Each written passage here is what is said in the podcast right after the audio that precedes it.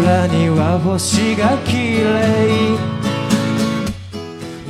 Hello，大家好， Hello，大家好，这里是准风乐坛。那我们现在录到了第十期，嗯，我是林老师，我是先介绍你。对，我是卢老师，嗯，对，都刚才太激动了，都忘了互相介绍了。是的，你以为大家跟你很熟吗？哎呀，也算是，你看说到第十期了，也算是 久闻了，对吧？真的是一件很不容易的事情。我们竟然能够坚持到第十期，是的是的我估计我们就录个两期三期，然后看看感觉不太好就算了。是的我们对于这么无聊的事情能坚持 干了这么久，也是很佩服我们。真的是我们两个拖延症这么严重的人，竟然能录到第十期，哎呀，太佩服我们自己了。我们今天是聊要打算聊一个日剧，对对，算是第一次，我们第一次开始聊剧，然后也是第一次开始聊日剧。嗯，对，然后呢，这部日剧的名字就叫做《火花》。嗯，如果你听过这个名字，也知道这个剧的，那太好了。接下来我们聊的内容呢，你可以感同身受。嗯 如果但估计绝大多数听众都是第一次听听说这么一部剧，先介绍几个它的特点。几个点吧，算是。呃，我先说一下我我的一个感受啊，就是《火花》虽然是一部日剧，但其实是一部非常不典型的日剧。嗯它因为我算是一个日剧迷，看过大量的日剧，几乎每每一季的新番、每一季的新剧我都会扫一遍。嗯但是这一部日剧，应该是这么说，是我这几年看下来嗯看过最好看的一部日剧。嗯我非常非常喜欢这部这部剧。嗯啊，那 我呢看这个剧啊，我看的日剧这几年其实少了很多很多了，嗯但是我大概知道日剧的风格。嗯啊、自己当年喜欢的很多日剧的风格。那么这部剧的确是给我第一眼看过去也是很出乎意料，嗯，但是我真正喜欢它的是还是说，啊、它的所谓的突破性的地方，嗯就是不是说你讲故事讲的怎么样，而是说有多大的魄力去讲这样一个故事，同时又能讲的还真的很不错。嗯这个是谁给他们带来的变化？嗯这个是很关很关键的。嗯所以我更关心的是这个，就是啊、当然说到这儿就得介绍一下它的背景，就是这是一个 Netflix 在日本投资的一部对网网剧，奈飞，奈飞拍的全是网剧。对，就是网剧。你你如果说到网剧这个名字，大家可能都眼前一愣，说嗯这太子妃升职记了，万万没想到，万万没想到，就是为什么会 竟然还唱了一句。身为这个剧的制作人之一，我也是要哎小小推荐一下。嗯，对，就是大家一提其实网剧，其实说，其实按理说，我们在说网剧之前，应该先把这个那个这部剧的小说背景介绍一下，嗯嗯，对吧？就是它是一部那个日本今呃去年二零一五年的一部芥川奖的获奖作品。对，然后呢，更神奇的是，它的作者叫右吉直树。嗯右吉直树是一个搞笑艺人。嗯搞笑艺人是一个什么概念呢？相当于就是一个综艺咖，对，就相当于王祖蓝 之类的。嗯，基本上是这个地位。你就可以想象说，那芥川奖是个怎么回事呢？芥川奖是日本两两大最重要的文学奖项之一，然后芥川奖是偏呃纯文学类的，嗯。然后另另一个叫直木奖，嗯，直木奖是偏呃通俗大众文学、嗯。通俗文学，比如像那个《嫌疑人 X 的现身》嗯。这种推理小说，他会得直木奖。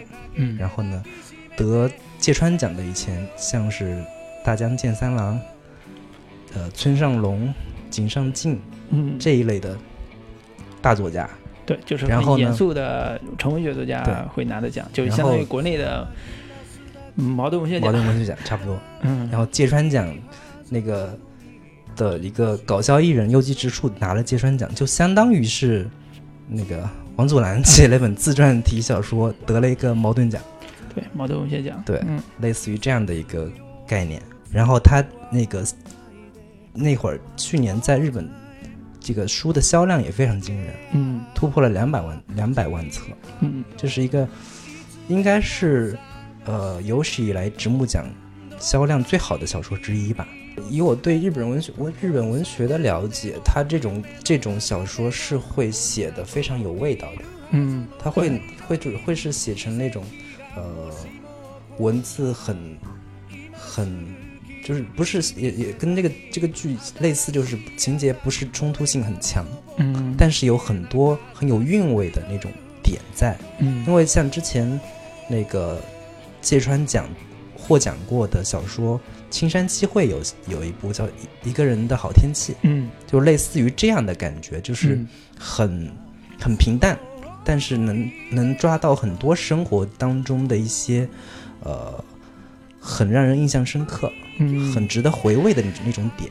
那个一个人好天气得的是芥川啊。对，我一直以为他的直木奖，不是不是是芥川奖，因为我看过那个小说，的确是很平淡，嗯，然后很私小说那个概念，对对对，就是写的其实就是一个女孩在东京生活的经历，嗯。也没什么特别。那是。由由此可以得到结论说，哎呀，原来今年芥川奖，不是今年芥川，就是芥川奖给到这个有吉之树这个奖项，也。也是因为类似的理由吧。对也许是因为小说现在国内还没有出简体字有，台湾版，对，出了台湾版，嗯所以如果真的有兴趣的话，可以试图找找啊。嗯我们现在的确没看，但是呢，相信芥川奖的品味吧。是是是，啊、所以这个题材是一个搞笑艺人的自传体，嗯他介绍了其实是搞笑艺人这个主角啊、德勇在自己的漫才生涯中的一些小故事。对，我们就是简单介绍一下漫才是怎么回事啊？嗯。漫才其实是一种日本的传统曲艺模式，嗯。就是最简单来类比的话，相当于中国的相声。嗯，但是嗯，跟相声有一定的区别，也是两个人站在台上，然后分一个捧哏一个逗哏，嗯。然后两个人在在在在讲各种段子，讲各种笑话，嗯。对，很很像中国的一个相声。对，然后这整部整个小说就写主角本人，嗯。然后那个在一个叫 Spark 的一个嗯，算是组合里边。对，就是 Spark 嗯。是他们的组合的名字，对。然后他们两个是搭档，对，啊、德勇跟他的搭档两人一起就呃组合了一个类似于像说相声这样的搞笑艺人团体，嗯。那么他们两个说是有点像相声，其实相声的表演艺术方式就是呃语言这种方式，其实是他们的表演的呃一种慢才的一种。嗯其实也有类似像小品啊，类似像单单口的这种个人的表演，也都算慢才，所以它是一个整体上来讲是一个大的喜剧喜剧样式的嗯表演。啊、就是会比相声在形式上会更丰富一些。对，而且它有个独特的地方是说，漫才并不是像国内这种相声演员这种只有啊、极少一部分人会去做，或者嗯说觉得这是一个所谓的民间艺术啊、嗯这种的嗯。其实漫才在日本，呃，整个的表演界里边算是一个很很大众的一个流行的一个表演方式，喜剧表演方式。就是主流的一种方式吧。对对，他在电视剧呃不是电视台上的表演嗯也是影响力很大，嗯，所以很多年轻人可能也呃很就是熟悉，就是在日常生活中经常能看到。对对成为他们一种主要的喜剧的欣赏的一种艺术形式。对。对，所以这个故事呢，讲的就是这样一个呃漫才组合 Spark，也就是嗯。这个名字的火花的一个英文名字，对，这样一一个一个呃成长的一个故事。嗯，然后我看那个火花，就是我第一个感觉就是，这很不很不像一部剧，很嗯不像一部电视剧。嗯火花一共有十集嘛，每集嗯大概有个四十多分钟吧，四45十五分钟左右。然后我的第一感受就是，它每一集都很像一部电影。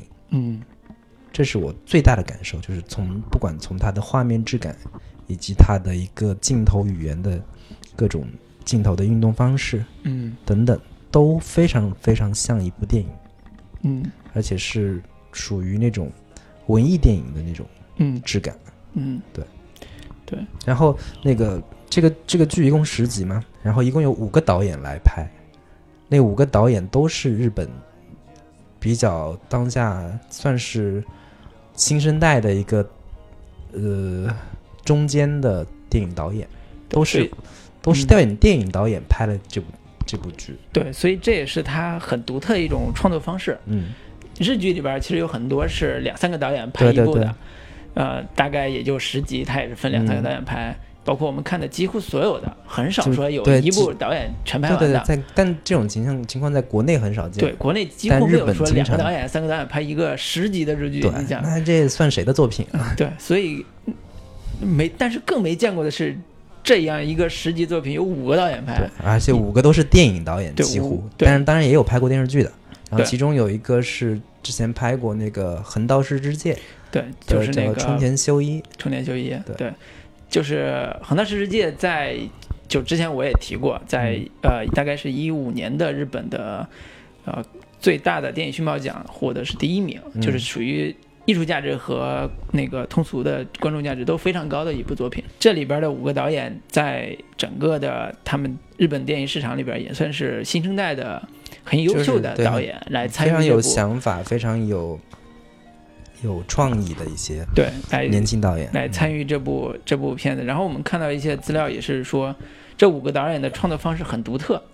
对，就是那个总总导演，所谓的广木那个导广演，木一郎。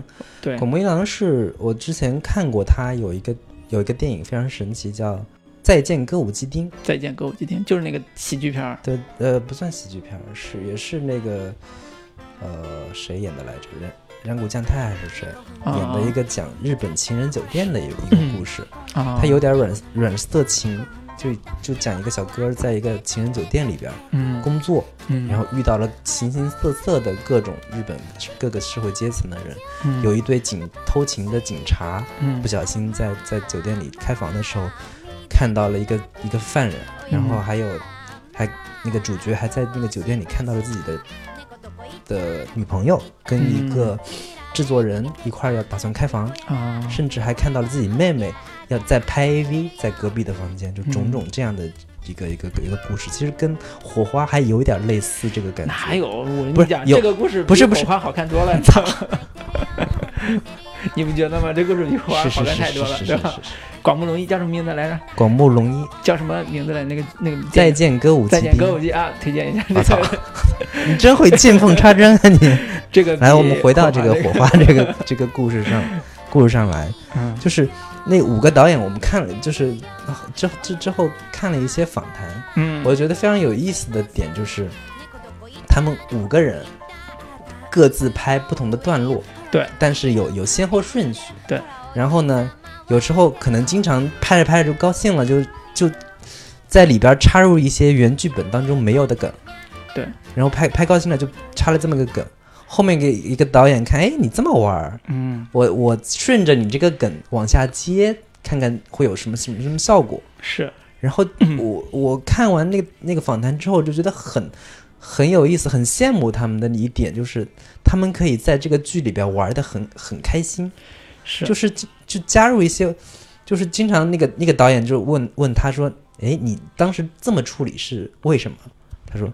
好玩嘛，就想到了，我就我就我就用了这么个方式，我觉得特别，就这种状态特别好。对他那个刚才也说到，这五个导演合作方式，就是广木是第一集和第九、嗯第十集，嗯然后剩下那四个导演就每人拍两集，嗯，比如说二二三集、三四集对这种往下拍。对。然后呢，刚才讲那个，就比如说接梗这个点，就是属于，比如说啊、白石嗯他们就或者是冲田他们设计的梗是一个老人在深夜的街头在那儿踩罐子，对一个捡垃圾老人，对。结果拍我当时看了也觉得莫名其妙，为什么有个人在 踩罐，子？刚开始觉得神经病啊，这干嘛？然后嗯结果过了两集之后，他又出来了，然后又有一个情节交给他，就是就是说导演们在创作这个过程中的心态是完全放开的，而且是非常欢乐。对，看着很爽，对对，所以很嗨。所以我们总结下来说，嗯，这个剧在体验上来讲是一个很洒脱、很自由、对对对。有很又很好玩的一个、一个一个过程观影过程。对，那么我们把这一趴先收尾，然后我们就介绍一下，简单介绍一下这个这个我们推荐的理由和我们现在对它的一个基本的概况介绍。嗯，然后我们回介绍个回过头来对，再具体讲一下这部剧我们想要聊的重点内容。对，不是聊一下这个故事到底讲的是什么？嗯，啊。那我们就给大家放一首刚刚片头我们放过的这首，好的，叫《 美丽的星空。口笛吹いて歩こう肩落としてると思うよいろんなことがあるけど空には星が綺麗懐かしいあの公園に ちょっと行ってみようか。最近忘れてることなんか思い出すかも。あの頃の僕らには守るものなどなくて夢ばかりこぼしてはいつも暇を持て余してたね。口笛吹いて歩こう。肩落としてる僕よ。遠くで誰かのギターがゆっくりと空へ行く。今も心の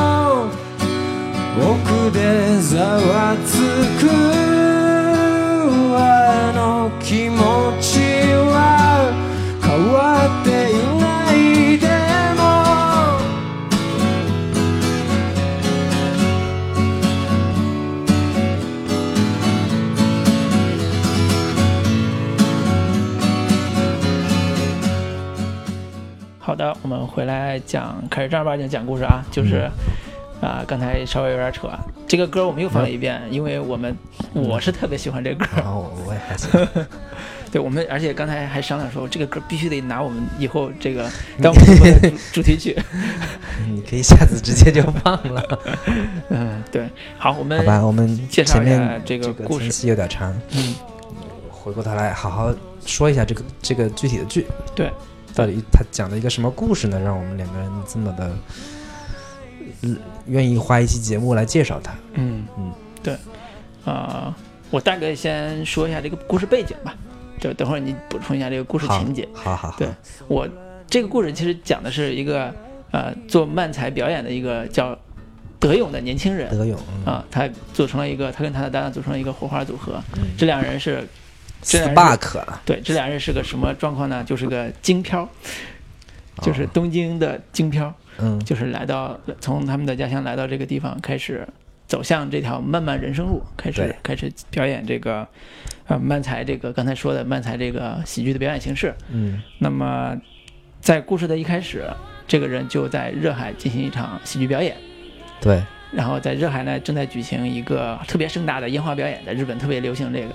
那么他们烟花大会，对他们两个人就在这个烟花大会上开始表演的时候，发现烟花马上就要开始了，这俩逼就在面对人群开始走散的时候，开始讲他们并不好笑的一个笑话。呃，对，其实前面有有一段要补充的就是，那个烟花大会是请了很多人、很多组嗯那个表演、表演嘉宾来表演。嗯。然后呢，但是其中有一组是叫是那个当地的一个商会的会长，嗯。然后呢，他们一直霸占着舞台，嗯，然后底下一帮子不知道叫托儿还是什么，哎呀，太好了，大演的太好了，会长什么的，然后会长跟公子，uncle，然后演完之后再来一遍，对，然后就就挤占了下面的时间嘛，嗯。然后就是等他们要上台的时候，那个烟花已经开始开始放烟花了，嗯也就没什么人听他们讲了，嗯。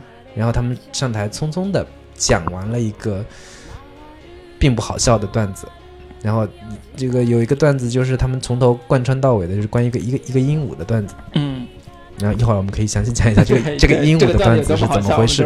然后我们就可以大概了解了这个日本漫才的风格大概是什么样的。对，对然后接着呢，嗯，表演完表演完之后，发现听众寥寥，哎，然后慢慢散去，他们就很失落，对？下台的时候，结果同时还有另外一个组合叫马上要上台，阿呆二人组。阿呆二人组，然后阿呆二人组其中有一个人，就是我们马上要讲的这个神谷，神谷老师，他呢在经过那个德勇身边的时候，跟他说了一句话，嗯。说接下来是复仇的时刻，这我来帮你报仇。对我来帮你报仇。然后德勇就很诧很诧异嘛，就看着这个这个逼上台，嗯。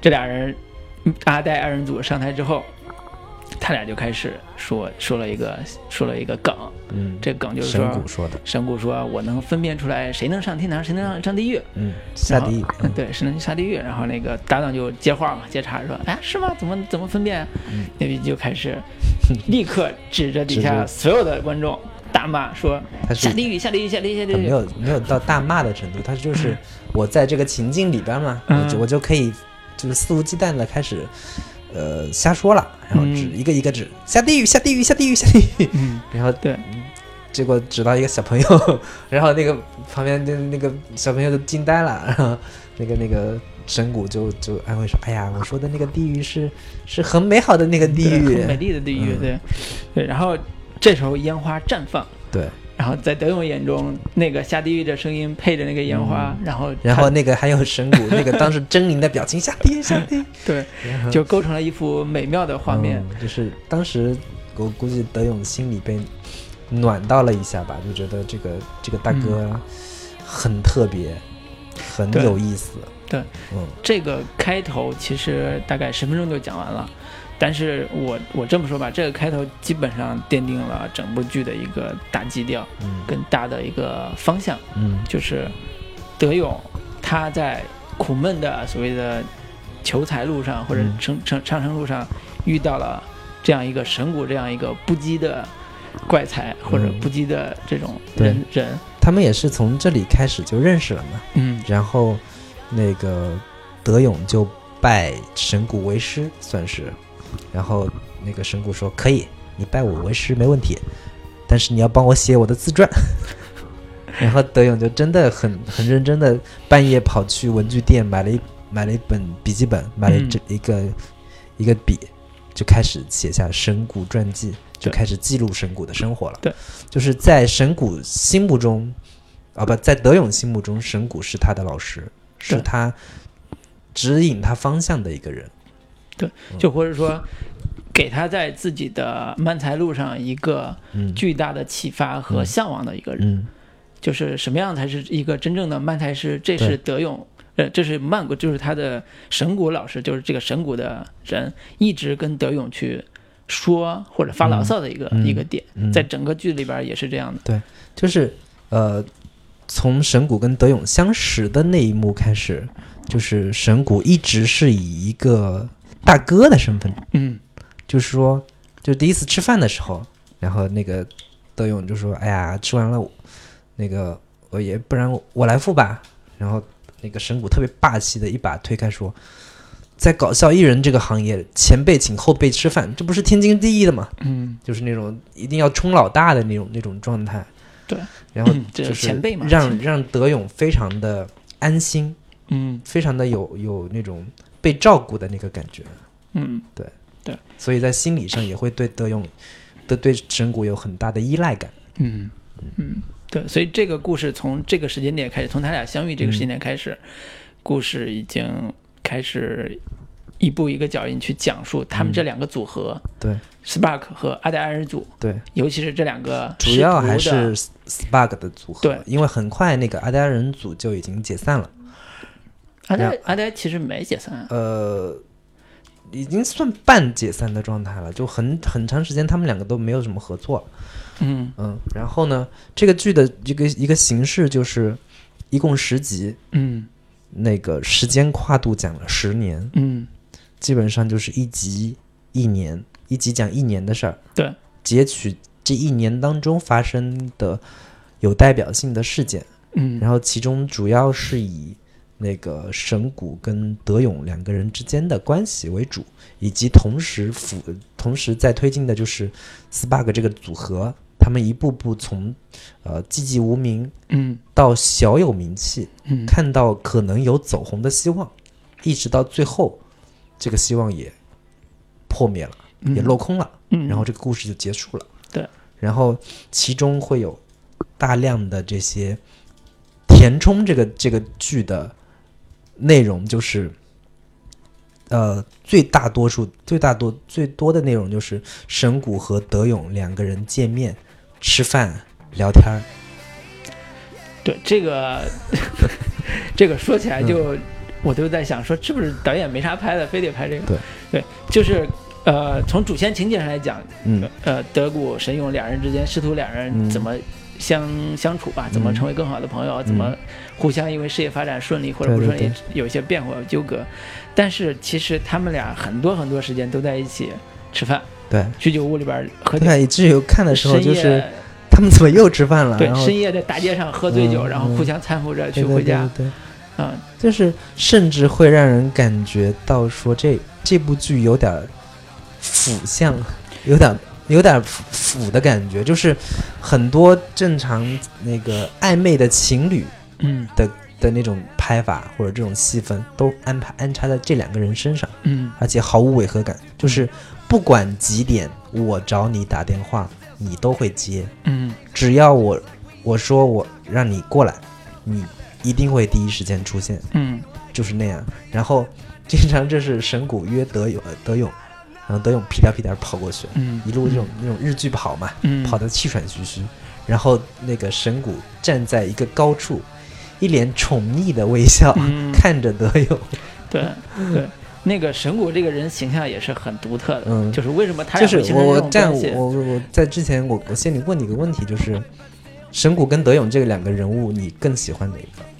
如果从感性上来讲，我嗯。更喜欢神谷，嗯，但因为因为我我其实会把我自己的情感带入到德勇身上。啊，就是神谷和德勇是两个什么性格的人啊？就是嗯。德勇，就我们刚才讲 Spark 组合里面德勇是一个性格很内向，嗯。虽然他是个喜剧表演者，但是性格很内向，也很腼腆，嗯。然后跟人打交道也有一些嗯很木讷的这个成分在里边。对，神谷是个什么样？神谷是个怪才，我这么觉得，嗯。就是他是一个很张扬，个性很张扬，然后性格很外露，又很又又又是那种说自自己又觉得自己很有才华，嗯。很有想法，嗯。很外露的一个人，嗯。所以也好为人师嘛。嗯，所以一个小男孩儿就有点那个意思，有个小男孩儿跟一个大哥哥对，两人相处的时候，嗯。那么大哥哥这种所谓的神采是永远会吸引这个小男孩的。对，所以我如果去喜欢一个人的话，我更喜欢的是神谷这样一个有性格张力的一个人物。嗯，但是我不想看到结尾，结尾等会儿再说。不这个对嗯对，那如果你呢？你会更喜欢谁？我会百分百更喜欢神谷，嗯嗯，就是就是神谷是那种我，呃，也不能说我渴望成为的那种人，嗯但是是是让我觉得很佩服的那种人，对或者说我在某某些层面跟他有有一有一些相似性相，似之处，怪才嘛。没没没，不是，就是，呃，呃，最重要的一点就是，我觉得神谷这个人非常真实，嗯嗯。嗯，，我也是个很真实的人，对，在这一点上我们是相通的。对，我觉得咱俩既然咱俩都喜欢神嗯谷，我觉得这个戏的最最大的看点其实就是在这个人身上。我们等会儿可以，就我们现在就可以详细聊一下。还等什么？对，就是这个剧当时当德勇开始拿着日日记本写下神谷传记的时候，嗯，那基本上我就觉得这是一个对主人公的一个传记，你知道吗？片名就可以改成《神谷传》。对，《神谷传》。然后神神谷在一开始出现的时候，他的形象是什么？远看像伊森，像像陈炫，嗯，近看像谁？像九孔。对，所以这是一个长相还挺有点猥琐，还不太对，远看像伊森就是卷头发，然后嗯穿着一身夹克衫，特别像伊森在那个阿迪代言的那个 那个样子，是是是。就是哎，我们上次说像伊森的是谁来着？像那个猪中之人。对对对，好吧，我没有就是多喜欢伊森，反正只要是一头卷发的男人都像伊森。对我们十月下旬还会看伊森的演唱会。对你接着说，对嗯他这个人的一个特别大的、特别特别大的特点，就是他几乎把漫才这个事儿当成他整个人生的重要的一部分，或者说他是按照自己的啊、按照漫才这个漫才师的要求去过他自己的生活的。嗯什么？这个是什么意思呢？就是中间有个细节，你还记得吗？就是他们俩呃第二集的时候，他们俩刚认识没多久，一块儿去一个公园儿。啊，去到公园的时候，然后两人在公园这儿晃荡的时候，发现公园里边好多就是日本公园也有那种晨练的呀、跳舞的呀小姑娘。但人家那个逼格高很多嘛，就是有有做行为艺术的嘛，对全身涂成白色大，然后在那扭，对，然后他俩走着走着就遇到一个黑人小哥，嗯。在那儿腿夹着鼓，一看就是非洲那个那个非洲鼓那个样子，然后在那打鼓，嗯。然后有节奏在那打，有节奏打，然后这个神鼓就是这个伊森小哥，嗯。伊森这个人就看到这个黑人小哥之后就很生气，嗯，就说他们是先先走，然后走过去之后，忽然那个深谷就回回头嘛，嗯跑到人家面面前，盯着人，这个黑人也比他高，嗯盯着人看，跟他说：“我觉得你这个人很坏。”然后那个黑人小哥特别一脸诧异的，嗯然后就说：“你在玩的这个乐器是我没见过的吧？嗯，我都觉得这个乐器很酷，但是你为什么不好好好好打呢？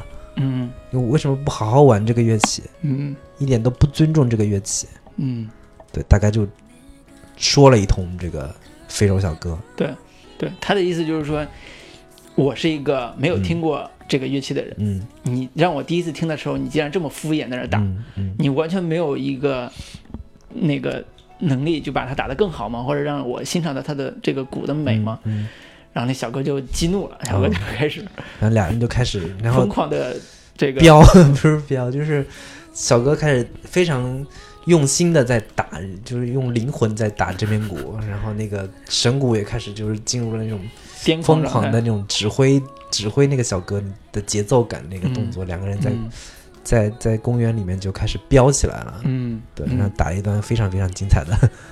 对，所以其实这个人，这就是神谷这个人，在一个呃日本这样一个环境里边，嗯就日本对彬彬有礼，大家都很对对对很很那个很互相那个谦让的这个环境里边，就是这在么在日正常观念来看，就是日本人，即使是那个对你有意见，他也不会当面给你指出来。对，会就会就会经常说一些就是模棱两可的、似是而非的话，嗯，你觉得哎呀，嗯，挺有意思的啊，或者说一些 鼓励鼓励鼓励。嗯。然后，但是神谷这种人是不给对。他面子，而且是这是神谷自己对自己的坚持，嗯，就是说就是我对所有艺术，对。对所有的应该好好做好的事情，它就应该有它本来应该的样子。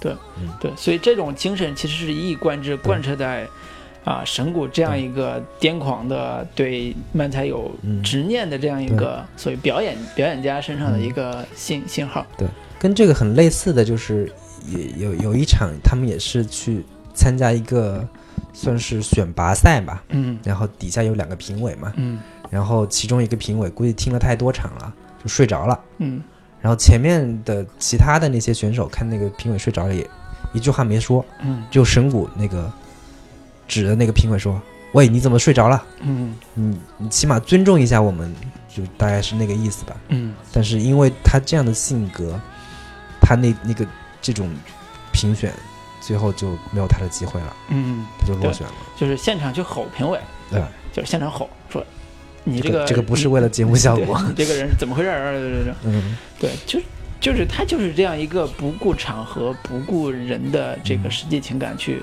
按照他自己的想法去做表演的一个人，是的，他觉得在日常生活中这是表演，在表舞台上也是表演，或者说在舞台上是生活，嗯在现实中也是生活，它是不分的，嗯，它是不分的。你说的，你说说人夸张一点。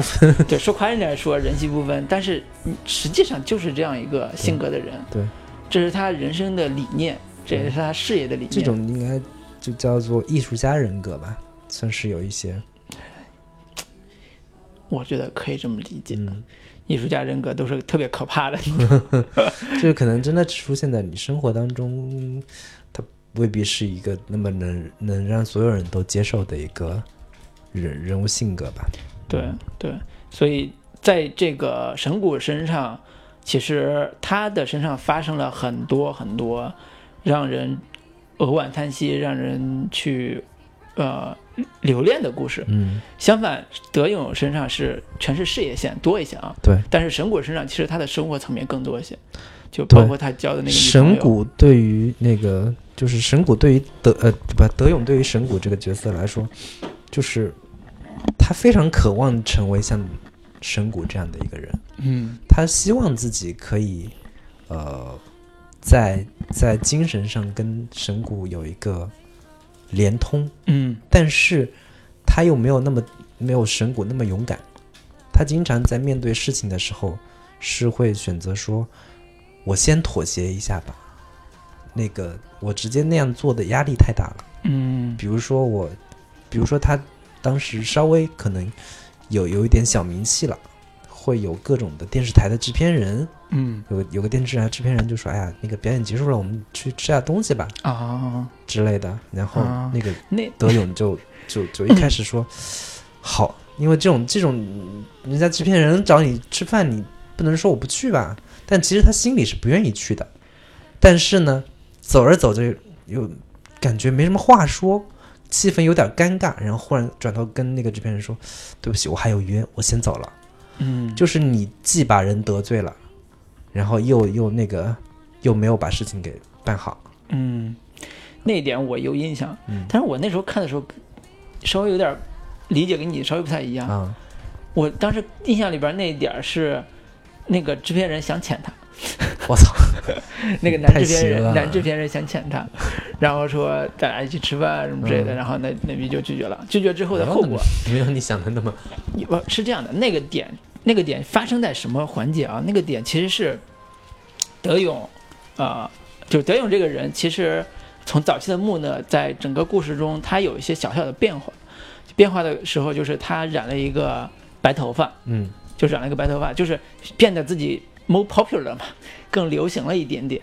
但是呢，这个时候就刚才说那个他见制片人那个点是说，他其实有很多机会已经可以上电视台表演节目了。在日本漫才界来讲，你能上电视台已经算是非常非常好的机会，而且立马能红，所以都很珍惜这个机会。那么当时的情况是说，那个制片人说：“哎呀，这次你不太幸运，你被刷了，然后下一次还有机会。嗯然后呢，就说咱俩一块儿吃饭什么的。然后举了一个例子，就是，呃，我很喜欢你中间说的那段那段梗，嗯那段梗其实是个黄色小笑话。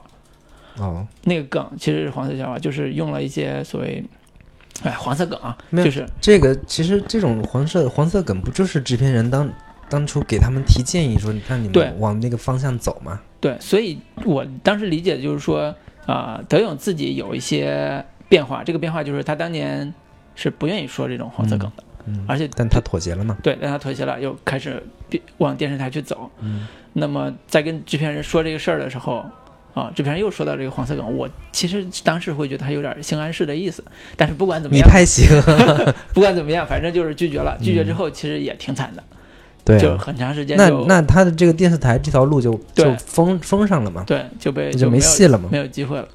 我当时那个感觉其实是觉得说，那个电视台制片人对他们被刷下来会心有有一些愧疚愧疚感之类的，哎，说那我们吃饭联络联络感情，看下感次有没有机会？还是太单纯。好吧，好吧，好吧，嗯，对，所以这个呃，德勇这个人身上，其实他大部分的事，大部分的事件都是属于在事业上的一个嗯变化或者周折，嗯，就是他中间有很多情节都是说他一步一步去对，去在剧场做现场表演嗯，啊、有机会去试镜，去电视台去试镜，然后一次一次努力，对，其实前面很很大一部分都是他们 Spark 这个组合，嗯就慢慢真的是在变好，嗯，对变得越来越火。对然后呢，神谷是在慢慢走下坡路的。对，他们他们两个之间的一个呃人物地位，慢慢有有形成的一个小落差。嗯然后其实前他前面神谷一直是作为一个导师那么一个角色出现的，嗯，他对漫才的所有事情都有一套自己独到的理解，然后也非常充满信心。嗯。这么一个形象，但是到后面，他慢慢也找不到自己的一个位置，对。找不到自己的一个呃这个表演方式、定位等对，因为还是说，你想那个呃，大概两千年开始，他们在一起大概也有四五年时间，嗯，这个时间的时间段之后，他们两个人的事业其实都没有特别大的起色，虽然慢慢好转，对，但是都没有特别大的起色。其中有个转折点就是他们要真正参加一次电视比赛，我印象里边就是那个叫什么，啊，掘金什么，嗯。就是挖掘那个最优秀的漫才师优秀优，类似于欢乐喜剧人。欢乐喜剧人还行，就是也是一个电视的选秀比赛嗯。啊、然后我印象很深的就是那个啊、阿黛尔组的那个那个神神谷的搭档，嗯。还跟那个那个那个那个德勇说说，哎呀，我其实有种预感，如果这一次比赛没有什么好结果，估计我们就阿呆就解散了。对对对然后，然然后对于神谷呃，对于德勇他们来讲，也是一个很重要一个比赛，对。特别特别重要比赛。但是呢，在这场比赛当中，神谷玩了一个很冒险的梗。对，就是这也是神谷呃独特的艺术追求所决定的，就是他们那个他们分上下半场嘛，嗯，神谷他们第一次上上半场的时候上去讲了一个非常非常好、效果非常好的一个段子，一段表演，嗯然后获得了很很观众的热烈欢迎。但是下半场开始上去，结果发现，哎，怎么讲的跟上半场是一模一样的？嗯结果观众仔细一听，是在放录音，然后那个放录音的口型还没有完全对上。嗯就是我同样的梗，我在下半场讲，再再放一遍录音，用这种形式来挑战观众的一个欣赏习惯。对，就是他的基本的观观看体验是说，一个第二场的时候，一开始大家以为，哎，怎么就说同样的梗？嗯，结果呢，很快发现他们的呃表演嗯跟录音的画面有点，录音的声音有点嗯不一样。嗯结果是相当于他们重新解构了他们那个录音的那个内容，用表演的方式，用现场表演的方式重新解构了它的内容。所以这是一个非常大胆又非常冒险的一，个有点像双簧那个感觉。对，然后呢，呃，当时德勇看了之后就大为震撼，就觉得我操，玩儿太牛逼了。我当时看了，其实对，不是有点儿，哎呀，怎么说呢？你这个其实挺有想法的，但是这事儿就是不能这么玩儿啊！你这么玩儿就了是吧？就就很危险啊。对，然后你看同时期德勇干了什么？德勇干的事儿就是。德勇和他的搭档那个嗯 SPA 组合，对其实也是有冲突的。他俩在表演梗的问题上也有冲突。就德勇的搭档会说：“你不要表演那个机器人工智能那梗，对对那梗不大众，不好玩不，好玩。你一定要表演我们我刚才想的叫什么森林里边欢乐的小精灵、嗯这种梗。对，然后呢，这种大家喜欢。嗯，那个德勇就是说就觉得，哎呀，我就是他想来想去，还觉得对我我还是是喜欢那个，对我还是喜欢我自己创作这个嗯很好玩的一个梗，虽然可能喜欢的人少，但是我觉得这代表了我自己的想法。嗯结果他的搭档就很拜托、很坚持说，一定要定要用那个。用更大种的，要不然我们这次就完了。对然后呢，是就是在此之前，神谷千叮咛万嘱咐这个德勇的一句话就是：你一定要坚持你自己的，一定要坚持你自己的这个认为对的东西，你一定要坚持下去。嗯对但是最终是 德勇还是没有坚持下去。对，所以这个这个这一场结果的结果就是他 SPA 组合得了第三名，嗯，神谷组和阿黛尔人组被被 pass 掉了，而且被评委那个严厉批评说有的有的选手根本就不尊重这次表演，对对对，竟然还放了一个 重新放了录音，对，不尊重观众，不尊重剧场，然后这种罪名好大，所以太过分了。所以这个基本上是相当于摧毁了，我觉得是摧毁了他们自己把自己的表演生涯给对终结了。对，就是相当于是神谷神谷自己就被摧毁了，就是他的对所有的漫才理解，嗯。对自己的人生的规划，对自己所谓的艺术的追求，嗯，嗯、再加上那段时间他又有一个很好的女朋友失恋了，哦，对，我觉得这个非常重要的一个，我觉得非常这个剧里边非常美好的一个女性吧。对对这个双重打击导致一个男人就开始走向完全那个那个女生叫真树小姐，嗯。真树小姐是神谷的一个女朋友。然后呢，那个之前他们不是经常，呃，就是晚上吃饭喝酒到非常晚，然后那个神谷就经常让那德勇就说：“哎，你去我家吧。”然后这德勇就但就不去，对不答应，我不去。这俩终于有一天，那个神谷说：“你你跟我回家吧，特别特别晚。”嗯然后德勇说：“哎，不行，我那个我打车回去吧。”然后神谷说：“你哪有钱打车呀？”对，在日本你这个打车这个根本打不起穷鬼嗯，然后他们就走了很久，终于走到了，神谷就就所谓的回家了。对，神谷最开始说，哎，特别近，啊，走十分钟就回去我估计走了俩小时嗯那个。天都亮了，快！回到家之后，结果发现那不是他自己家，嗯是他女朋友家。嗯，然后他女朋友就是真树小姐，长得特别特别美，然后人性格也非常非常好，特别的善解人意，特别懂得就是体贴别人的感情，然后跟神谷之之间也特别的和谐，嗯，可以就可以看得出来神谷呃就是真树特别爱神谷这个角色，这个人，嗯嗯。嗯，然后他们会有各种，就是把德勇当成一个小弟弟那样照顾的感觉，就是、嗯。比如说他睡在地上，然后故意在他那个脸上画点什么东西啊，嗯。然后把用被子把它给盖起来啊，或者嗯。或故意揭开窗帘儿晒他半边脸啊，等等的，就是非常非常温馨和美好。对，然后以及后面出现好多段，就是那个过年的时候，德勇没有回家，没有地方去，嗯。然后他每次就会跑到那个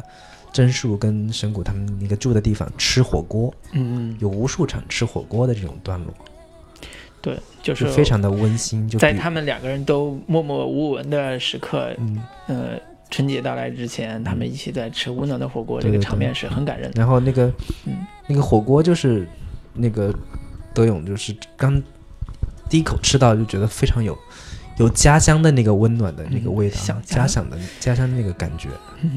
嗯，然后就是有一个点可以很说明真树小姐这个人人的性格，就是好像是在过年的时候，那个电视上在播着当时阿呆二人组在，就是他们那个德勇他们在电视里面进行表演的那个相声段落，对，然后真树小姐就非常非常，呃，感觉让人让人感觉不到她的刻意，就是很自然的就把电视给关了，然后把把气氛跟话题往别的方向转了，嗯，嗯就是不让那个神谷感觉到有任何的不舒适感。对，就是他的弟子已经在电视台上开始表演的时候，他自己在对对对，还籍籍无名，就是。呃，真树是整个剧中特别，应该是算是女一号了，嗯就是属于一个特别善解人意的女孩子。嗯然后呢，他俩人的情感也是，呃，就是德佑，呃，就是那个神谷跟他俩的情感也是有点儿相濡以沫吧。因为神谷这种人其实不挣什么钱，嗯，主要靠真树去对养他。但是那个后面有有一小段就是神谷是竟然对真树有一些呃怎么说嫌弃，对这个就说到重点了，就是神谷每次去请德勇吃饭的钱都是真真树出的，嗯，然后就是一个吃软饭的男人。对，然后等到有一天，呃，德那个神谷说，我跟真树分手了。对。然后那个德勇就问他说，为什么呀？他说我发现其实他并不是像我想象中那样的一个人。嗯他说那你为什么他你觉得真树是个什么样的人？他说是个在晚上在那个夜总会嗯工作的人。嗯那德勇就明白了，嗯，但是风俗风俗行业。对，风俗行业就是，但是德勇会有点觉得，那你不是很不应该很早就知道吗？或者说你嗯难道嗯，这个事情很介意吗？嗯然后实际情况是神谷很介意，很介意。很介意，所以才分手了。对，啊哎，真是就是。大家都是下九流，你看谁嫌弃谁？气嘴喝是吧？是吧？对啊，对，谁嫌弃谁呀？真是的。不能这么说。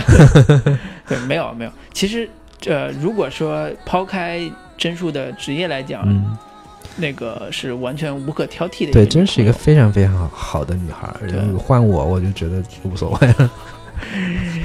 对吧？然 后我就不吐槽你了啊。对，就是，即便是这样，呃，只是呃德勇，呃是神谷自己提出来的分手，嗯，对于神谷来讲打击也非常非常大。对。嗯，从此以后，他就再也遇不到那样这么好的女孩了。对对，几乎然后后面会嗯后面有一段就是有点对比性质的这种，就是多年多年之后吧，嗯。神谷又找了一个女孩儿嗯。女朋友，然后你那个德勇也也一块儿在，嗯。然后也是那个女孩家。嗯，当然，首先那女的长得就没有神那个真树小姐好看，差太多了。长得是一个贤妻良母的样子，嗯。但是是一个不那么好看的对贤妻良母的样子。对，但是就是人从从品行啊各方面，就是一个很让人就是有有安全感的那种踏实的女孩嘛。而且有安全感的女孩是个什么意思呢？但是呢，但是就是就比较没没眼力劲儿吧，算是没那么能照顾到就是每个人情绪上面的一些东西。当时电视上也在播着一个、嗯那个是德勇跟他搭档的一一个相声，嗯一个一个慢才，然后那女孩就一直看着盯着看，哈哈笑。笑的特别大声，特别开心。然后当时那个德勇在心里想，如果是真树小姐的话，她一定不会这么做。嗯，所以由此可见，真树小姐最大的优点是，她真的能懂嗯，得呃神神谷。谷在干什么，对，她知道神谷在干什么，她知道那份工作、那份事业对她来讲意味着什么、嗯啊，其他人未必能够理解到。对。嗯。然后多年之后，德勇还在那个公园里面，呃，看到过真树小姐推着一个一个婴儿车，嗯。然后那个那个时候，德勇第一反应就是赶紧躲起来，就是他也我估计他也不知道自己为什么要躲起来，但是下意识就就藏起来了，嗯然后走了走了，就是真树小姐走了一段时间之后，忽然停下来回过头，她其实已经看见德勇了，嗯然后回过头看，朝着德勇那个藏的那个方向说了一句：“这个白痴。嗯，其实那种感情，因为这个场面是最后一集”嘛，嗯嗯，就相当于是德勇已经放弃漫才这个事业了，然后在那个路上碰到了，所以这是是其实很难，对吧？很难再去见故人的，嗯你知道吗嗯那种伤就是伤痛还是这个剧明显的。这个剧讲实话有超级多的泪点。嗯，在我看来，我我作为一个看剧基本上不怎么会会哭会会感动的一个人，有好几处我都很有那种想哭的冲动，嗯，就是非常非常的主人公太惨了，不是主人公太惨，是是嗯那个感情太太幽微，就是那种是能戳到你那心灵深处的那种那种点。对，有些可能也是非常煽情的嗯，比如说有一场戏是这样，就是神那个德勇跟他的搭档已经准备要要拆伙了嘛，嗯就就那个德勇的搭档准备跟他女朋友回去结婚了，嗯两人就准备就就就就就散了，嗯然后走在路上。然后是德勇走在前面，然后他嗯搭档跟他女朋友走在后边儿，还是还是怎么一个位置吧？嗯反正就也没什么德勇在德勇在前面，对在后边，，对也没，什么话说，不知道说什么好。嗯忽然那个那个就是他们已经也领证了，明天就已经要打算离开东京了。嗯然后忽然那个那个那个他搭档的女朋友说了一说了说起了他们故事开头讲的那个段子，说我打算养一只鹦鹉，嗯，然后没人接，德勇忽然接，你会不会你是想养个大叔吗？嗯，然后这时候德勇的搭档就开始接往下接了。嗯养什么大叔？谁会养大叔啊？嗯怎么就开始了？我说我养，我想养一只鹦鹉，养一只虎皮鹦鹉，怎么怎么着？嗯就这个这个时候，两个人最后一次马上要临别的时候，讲了他们最开始讲的那个段子，嗯对作为一个终结，嗯就是这嗯这个这种点特别的戳人。嗯，就如果说这里边有很多很多很动人的情节的话，其实大部分都发生在那里边的人想要试图去挣扎、试图去抗争、试图去反抗的那个情节里边。嗯其实你看，德勇在一开始他们第一集的时候，我印象很深。第一集他们最开始因为工作不如意嘛，就表演没什么地方表演，嗯所以他们的经纪公司就给他们介绍了一个在牛,、肉店里扮演那个、嗯，两只牛，两只牛的一个一个嗯镜头，然后俩人在穿上牛的衣服，对对在那儿招招手跟大家示意，然后去表表演完之后后那，个。那个那个店长说：“哎呀，果然是专业的，就是不一样啊！来多吃点儿。对，给他们有好多便当，然后表演完之后，俩人都很沮丧，你知道吗？坐在就是我们糖糖，坐在自行车上，然后他搭档骑着车，德勇在后边坐着，嗯。然后搭档就喊了一声说我要红，好想好想红红。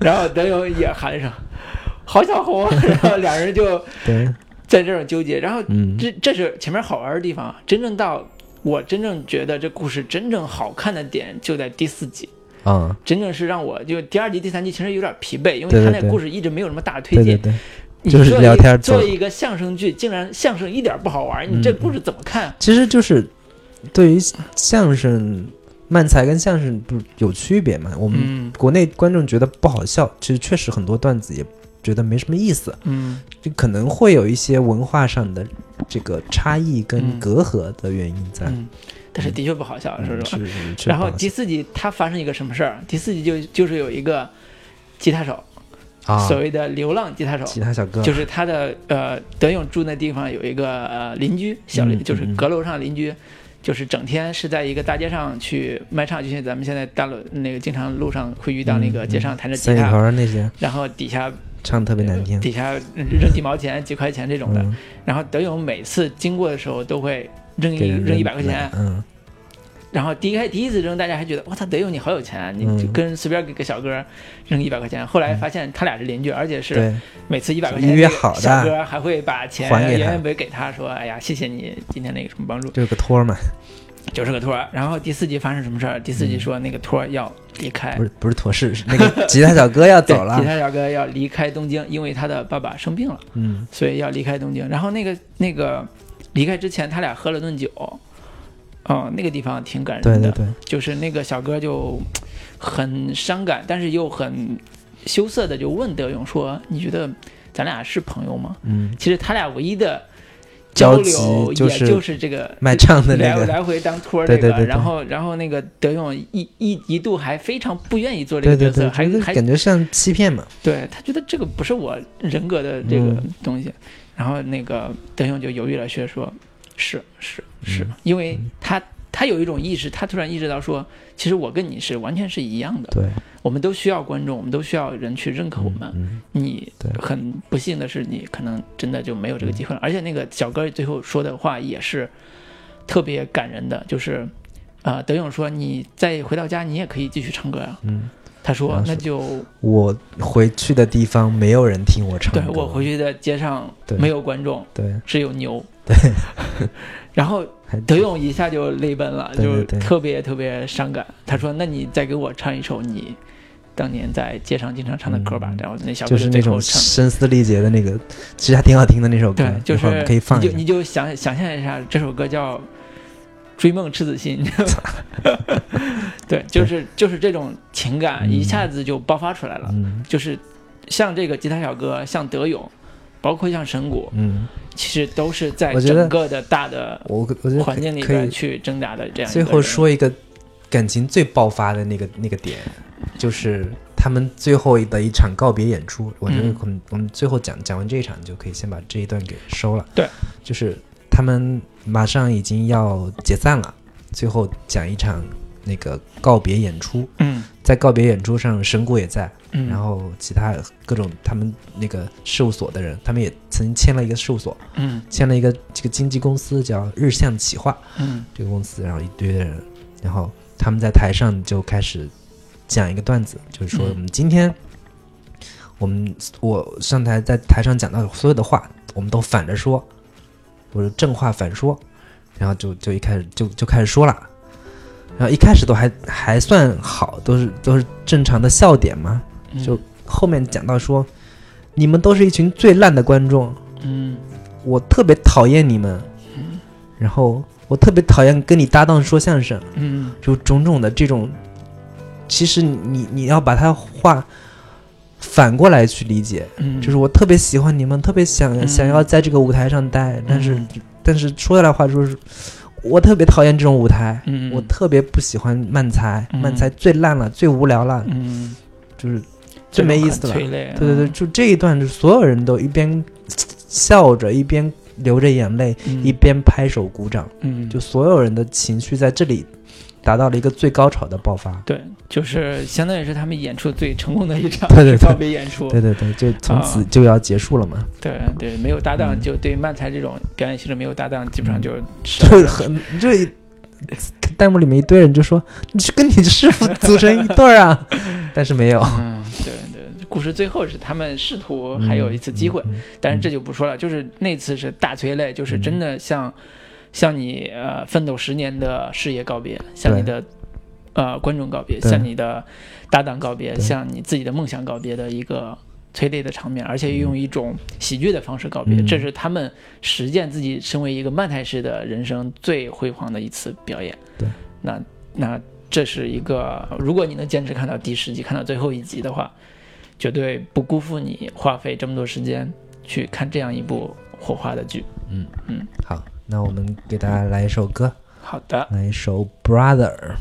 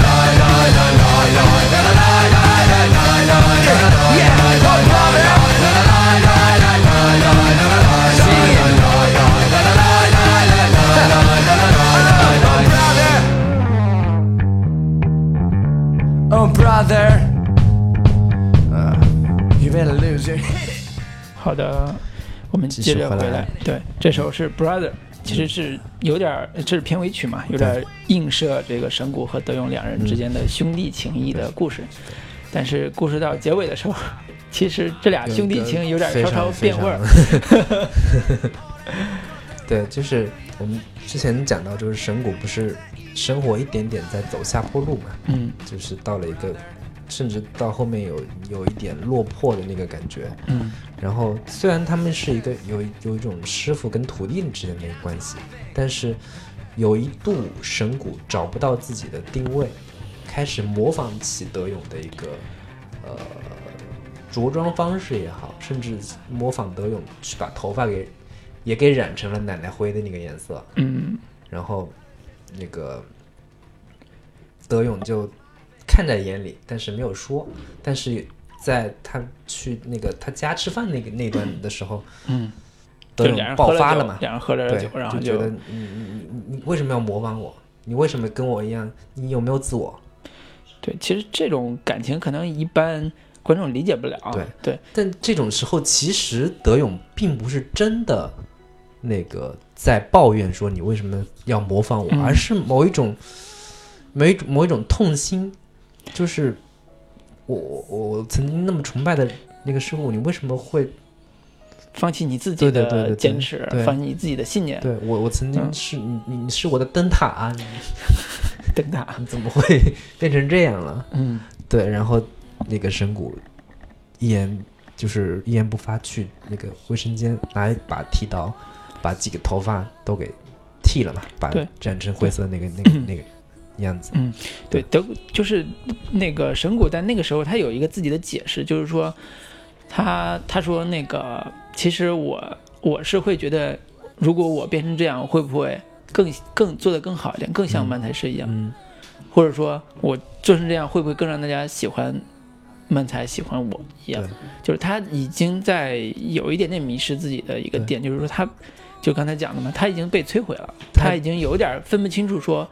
我怎么做才能像我之前一直坚持的那样去做一个真正的漫才师？嗯对，所以他这是他尝试的一个小小情节，就是他染了白头发，对，做了一个尝试，但是呢但，是 他又后来做了一个更大的尝试，嗯，就是融 融了一对，融了一个巨乳，对。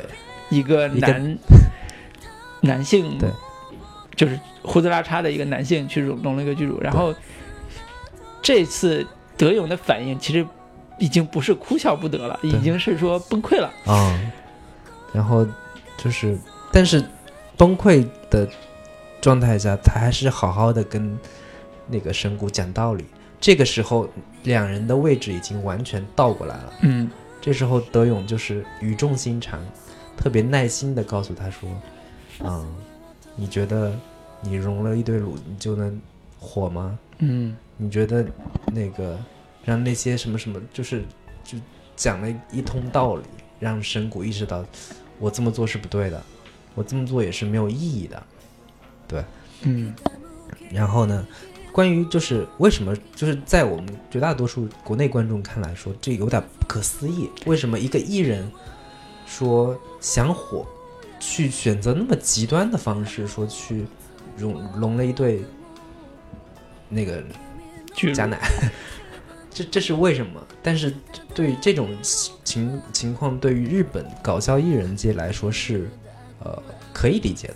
嗯就是日本在那么一个呃搞笑人才济济，然后竞争环境极度激烈的一个环那个条件下，嗯想要夺人眼球，是得有一些非常非常呃极致的行为。对，你看，哪怕是像德勇这种，也被迫，也不是被迫吧，就是自己选择去染了一头呃银银发，看起来更有个性一些。嗯所以那个神谷就选择了去那个做了一做了一个这样的手术，而且这种性别上的一个呃极端差异，是在日本搞笑界是有有先例可循的。日本有一大堆反串那种形态的艺人，嗯就是叫什么男大姐那种状态，嗯然后是就是有有一些人也是因为这样的一个形象反差是非常火的。突然有点想像前几年那个春节晚会里边那对啊，那个林永永健健那个之类的吧，但人家就更极致，就真的我要对对。这么做。人人就我觉得日本人变态的点就在于，他一旦走向极致的时候是没有回头路的，嗯就是人拢个胸都这种事儿能干出来，就是为了自己，他觉得这样很好玩啊！你不觉得这样跟人说出来这个情境的时候，大家会笑吗？嗯，是会笑，对啊，但是 啊，总会有一些让人觉得哪至于此不？至于的地方。对，嗯。所以这也是神谷啊，就是我们一开始说大家喜欢谁，喜欢神谷，对。但是你看到最后一刻的时候，你会觉得很心酸。对，作为一个喜剧创作者，嗯，一个当年有那么理想的喜剧创作者，通过这种方式来对抗这个世界，嗯。或者对抗他的理想这是叫什么理想主义的，毁灭。对。对，所以还是挺心酸的对，对挺心酸的。结尾的时候，嗯，和那个画面真是太美了，就是他们他们好像在一个温泉酒店，还是还是在热海，热海。他们又回到热海，然后 又看了一场那个烟花表演，对，然后一起住在那个酒店里边，一酒店个里边有一个温泉，一温泉酒店，特别漂亮温泉酒店。对，嗯。然后那个神谷一咵把衣服脱了，就泡到那个那个那个那个温泉里边儿，因为温泉池里边儿，然后还看晃了一堆大胸，这个就不细讲了。嗯然后那个看着远远处天空一轮明月，嗯，忽然悲从中来，泪流满面。嗯，嗯，嚎啕大哭，对，然后在屋里边那个德勇就写下了这一段的嗯嗯小感悟，就是远远的明月照着神谷，嗯，神谷在看着自己的 对大熊，然后嗯就这种感伤的心情油然而生。这个故事就是故事就结束了。结就结束了。这个故事结束的点就在于。一对 Spark 组合，两人嗯分崩离析，嗯然后一对阿呆组合，然后那个最后搞到那个神谷也是，呃，伤痕累累，对，嗯 然后两人就故事就结束了。对，嗯，对但故事这这个说在这种点上，一你一点都不觉得很丧、很悲伤，我甚至还看出了一点励志的味道。啊，这个励志的因嗯素是什么？励志的因素就是，嗯、我们就应该趁着该折腾的时候好好去折腾一番，嗯然后撞到头破血流，终于，呃，已经没有路可走的时候，我们就勇敢的放弃那些我们曾经以为是我们生命中最重要的那些东西，嗯，哦然后去我以为，重新选择，对我以为这个或者过正常的生活，或者是重新再换一条跑道，我以为这个故事告诉我们的不就是说，不要去荣辱，对，不要去做那些 不靠谱的事儿，做什么艺人啊，这嗯都不靠谱啊，对吧？实实的，对对，其实我自己看完这个故事，最大的感悟还是中间他们自己说了句话，嗯。就是说，啊、就是他们告别演出的时候，嗯。啊、我记得他们是说那个，啊、对我们是带着颠覆世界的梦想来嗯干这一行的，嗯。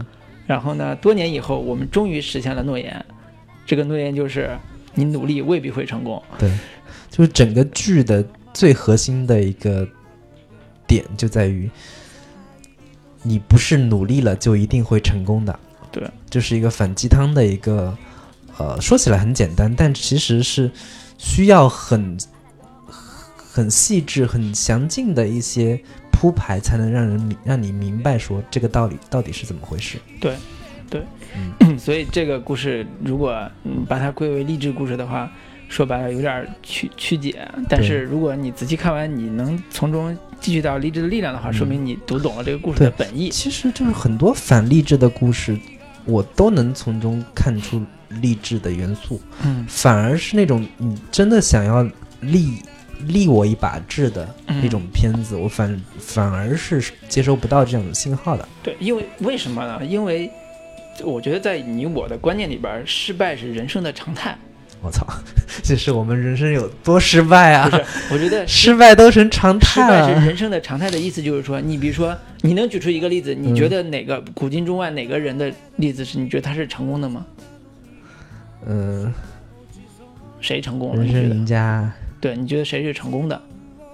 反正我举不出来几个例子，觉得他人生成功的，就是所谓的功成名就的人，嗯他未必说是他是成功的。他虽然得到了很多，但未必是成功的。嗯比如说你当了宰相，张居正当宰相，嗯，哇，权倾这么冷四野。门的一个打个比方，我不能举近代例子，唐宗宋祖没，有你，我就我的意思说，举近代例子特别容易出事儿，你知道吗出政治事故，所以就举远一点，嗯政治人物，对吧？张居正、唐宗宋祖，嗯你觉得他们是成功的吗？当然是居居功甚伟成功的，但是结局有的也是很悲惨的。嗯所以你说从人生的整个时间来看，什么是失败的？你人必然是走向灭亡的，你必然要挂掉，人你的子孙有可能过得不如你，嗯是吧？你人生的很多东西不可预料，失败是其实是人生的常态，只不过是看你用哪个角哪个角度、嗯哪个眼光去看这个人生。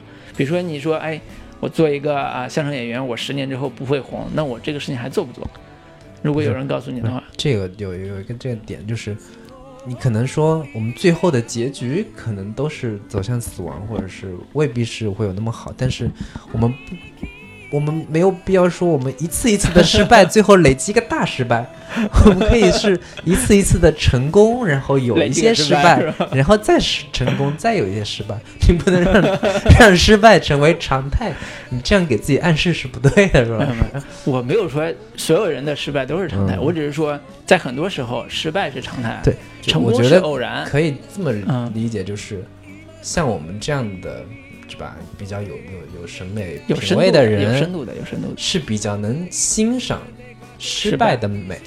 对，就是比较能理解和欣赏失败者审美，嗯嗯嗯，可以这么说所以我。们会失败者比较能从中读出一些，呃，除了负能量，除了那个沮丧，除了那种失败的那种痛苦挫折之外，能生发出来的那种美感，嗯就是对于生命的更深层的理解。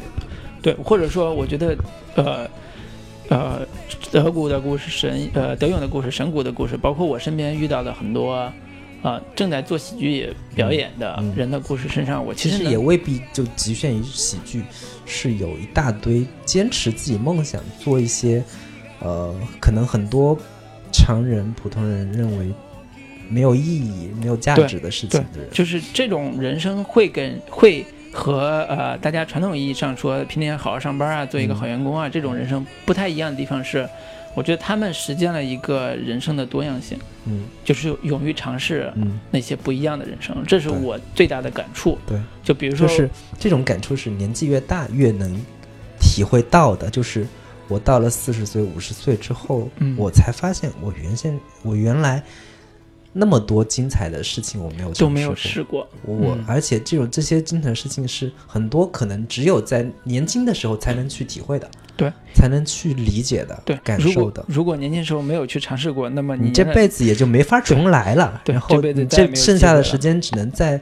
这种无法重来的这个沮丧跟悲哀当中去数着日子去过了。嗯，是的。可，能就这种这种悲哀感是非常的苍凉的。是的，就举个例子是说，我我不是最近也经常去看一些国内的脱口秀表演嘛，嗯。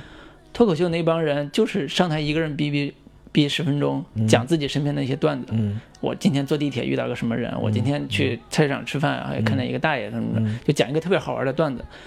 那些大部分人表演者全是业余的，嗯。也就是说，他们很多人是平常在工作，嗯。比如说外企白领，嗯。或者是一个银行小职员，嗯。或者什么之类的，嗯。他们就用周末时间去呃，比如说南锣鼓巷一个小酒吧里边对，去上台给大家表演一个脱口秀段子，或者在什么一个小的咖啡馆里边去表演段子。嗯。对他们来讲，表演这个事情 完全不是主业，对，而且他们又有花很大的精力去准备，对，就是你看他上台讲个几分钟是十几分钟，他是需要很多的时间，很长的一段时间去不断的磨练和打磨他的段子，对，以及去那个 根据呃不同的反应去调整他的语速，嗯，种种的需要表演经验，这个是需要花很很长时间去对。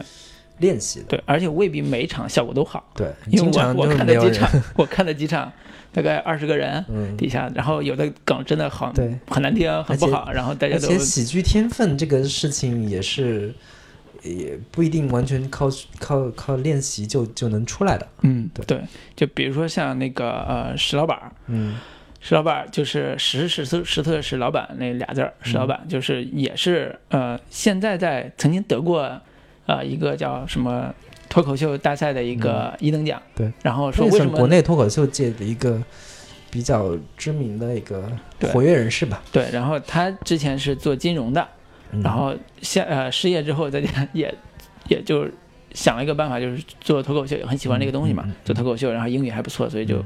就练了一段时间，就开始没事儿就开始上台表演，嗯。现在已经小有名气，有点像剧里边那德勇那个小感觉啊，对。就是他现在在，如果大家想听的话，在一期上有他的一段就是啊、呃表演片段，大概二十分钟，啊、说实话那个场合他发挥的还不是最最出色的。嗯。其实，在私下场合这种小酒小酒馆里边，其实表演的会更好更，精彩。嗯对，更精彩。所以，呃，这种人给我最大的感触就是我刚才讲的不一样的人生，就是你不需要说我为了工作，我天天埋埋把自己的生命放在这个嗯工作上面。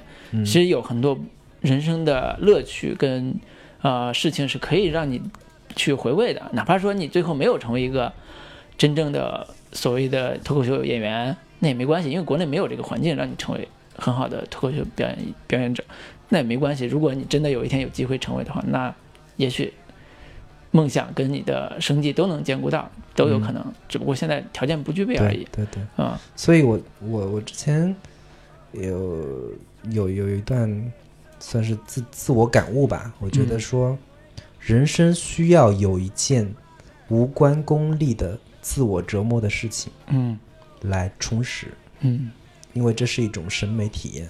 比如录就是录电台，对对对，就是你你确实需要很多，需要有一些事情是跟赚钱没关系的，对，跟纯粹只是因为自己的兴趣，对。自己只是因为爱好，你没有这个东西跟有这个东西的人生是有很大差别的。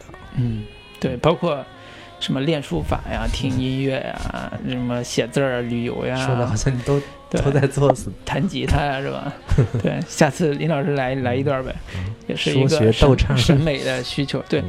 就是，哎呀，这个说起来真的话长了，就是，呃，这一种审美需求是克服现在乏味的庸俗的日常生活的一种审美需求。克服庸庸俗成功 成功学对。这种价值观的一个非常有效的方式。对，然后我对我呃，接着喜剧这个人物的点，我又想起来另外一个人，教授，嗯就是做万万没想到那个导演嗯教授，因为我们也是之前也也因为这个项目合作过嘛，就是，呃，我印象特别深的一个点是他在做电影之前，嗯做万万大电影之前，嗯那个呃，作为一个从草根出来的导演吧，其实嗯对自己做电影还是特别不自信的。对，他特别希望能够在自己的所谓的喜剧创作路上有一些指导。对，就跟德勇一样，就是、嗯哎呀，现在谁是我最崇拜、最喜欢的？后来就觉得那是周星驰，嗯。就是特别想说，那如果在做电影之前能够和周星驰能够有一个比较深的关于喜剧方面的沟通的话，也许能学到很多东西。嗯。就也各方面安排，最后，呃，的确跟周星驰见了一面，嗯，呃，具体聊的什么，那我不在场，我就不知道了。但是其中有一个段子，就是他们俩中间讲的一个事儿，给我留下很深的印象，就是，呃，周星驰跟呃教授对话的时候，周星驰问了教授一个问题，周嗯。星驰说，你在做喜剧的时候，如果这个喜剧是屎尿屁喜剧，嗯。是黄色屎尿屁喜剧，你还会做吗？你还会愿意做吗？嗯。教授的回答其实是很犹豫的，啊、就是就是不一定会不一定会做，对，不一定会做。那当然，星爷那边也没有正面回答说他会不会做，嗯，但实际上我们看星爷作品，屎尿屁早？期早期电影屎尿屁遍地都是，就是关关键是早期的那个还不是他自己导演的嘛？不是自己主导的。但是即便是像嗯《鹿鼎记》啊、《审死官》那后期的也嗯，那个美人鱼嘛，屎都要 喷出来了，各种对对，就是这个这个点，其实给我印象特别深。嗯就是看这部剧的时候，我也是一直在在在观察德勇自己的表现嘛。嗯从最开始一个青涩的少年，开始慢慢走向舞台，染了头发，然后说一些黄色段子，就是明显感觉他有一些变化。嗯但是你说这个算是坚持理想的一部分吗？或者说这个是他做的改变是对的吗？对所以吧会，会有一个很痛苦的一个变化。最后想要表达的点就是，你有所妥协，然后再也未必成功，对，也未必成功。你非常极端的理想主义的，也未必也不成功。对，那到底怎么才能成功呢？我不知道，大概就是这么一个意思。对所以就是讲实话，就是成不成功，最后真的有有很多时候都是命，嗯，很多时候可能有运气的成分。对，但是我们只要努力的去去燃烧过一把，就跟那个火花。那个焰火在空中绽放过一次，哎呦喂，好神奇！不管大不管小，啊。最后他们在在海在那个海海边再看了一次嗯。那个火花嘛，嗯。然后不是其中有一个火花是特别小的，嗯。那个烟花特别小，然后嗯是其中一对情侣在求婚的那个、那个嗯那个场景，嗯。就是在我们日常的生活当中，我们也可以自己绽放出人生当中那那个辉煌的那一刻，嗯。不管是结婚、求婚，还是其他的一些小成就、嗯对。小确幸，是不是？对。这这个这个让我想起来一个一个一个段子，就是好多人有拖延症啊，有什么毛病，嗯，经经常会找一个借口，嗯。就是说，哎呀，老子就是不用心，啊，老子要是用心了对，这点事儿分分分钟搞定，对，分分钟搞定。秒杀你们每一个。对，然后后来就有人补了一句话说，其实吧，这种人最担心里边最担心的是，如果真的很用心，也都没做做好怎么办呢？那怎么办？那我就还是活在自己，我还是先不用在这个假象当中对再继续多待一段时间对，间。把自信留在自己没有，这样我没有百分百努力而已。如果百分百努力的话，就一定那什么。吓死你们！对，就如果如果我们要有一些人生哲言留下的话，那就是没关系，你就百分之百努力就好，反正基本上也不怎么会成功，你就努力就好。对对对对，哎，讲实话，这个早年间谁没有过这样的想法呢？啊，是啊，对吧？是啊，是是，哎，都是一把辛酸泪。就是成长的代价。对对，要放成长代价嘛。对，对我们日最后励志一把，我们可以放一首《追梦赤子心追》。梦赤子心，你你不要因为我提了你就放这个好吗？嗯，对，我们小总小小回顾一下吧，小总结一下吧，就是呃。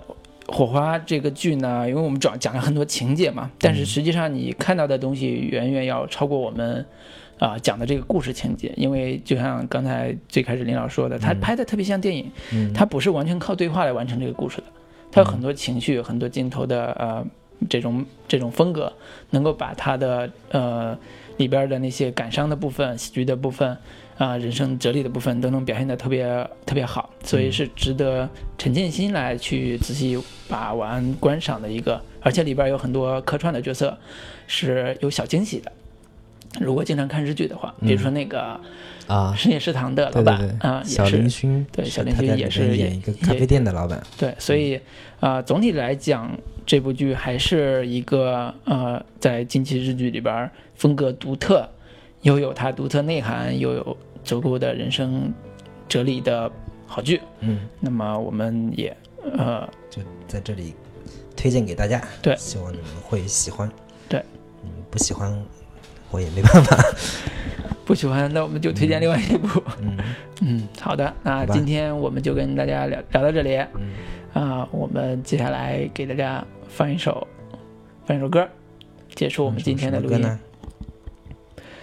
呃，我们放一首就是跟理想有关的嘛，就要么是刚才说的那个《追梦赤子心》，要么是像《理想三旬》。类似这种理想三旬吧。理想三旬也是，如果听过这歌的人可以搜一下这个人的经历，嗯，也是很好玩的一个故事。好，跟大家说拜再见拜。。晚哎，记得订阅我们的啊，对，订阅我们的荔枝 FM。微信公众号“荔枝 FM 博客”，对嗯，叫什么来着对风乐坛博客。啊，对，好，跟大家说再见，嗯好，拜拜拜。至少看起来也还可爱，琴弦少了姿态，再不见那夜里听歌的小孩。时光匆匆独白，将颠沛磨成卡带，已枯卷的情怀，它碎成年代。估计有一个半小时吧。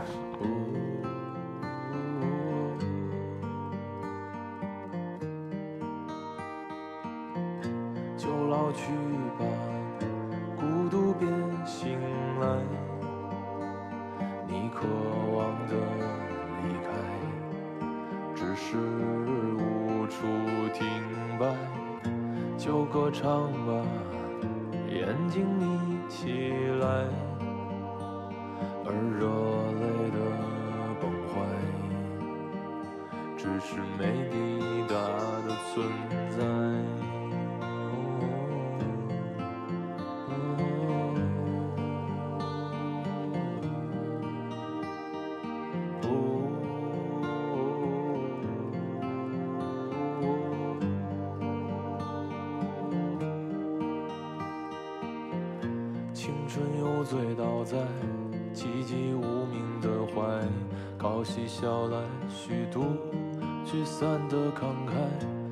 转却去不到对的站台。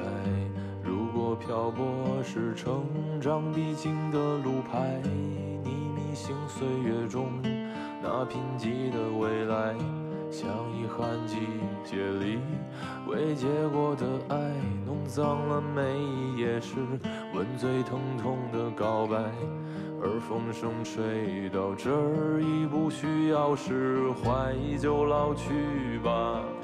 孤独别醒来，你渴望的离开，只是无处停摆。就歌唱吧，眼睛眯起来，而热泪的。只是没抵达的存在。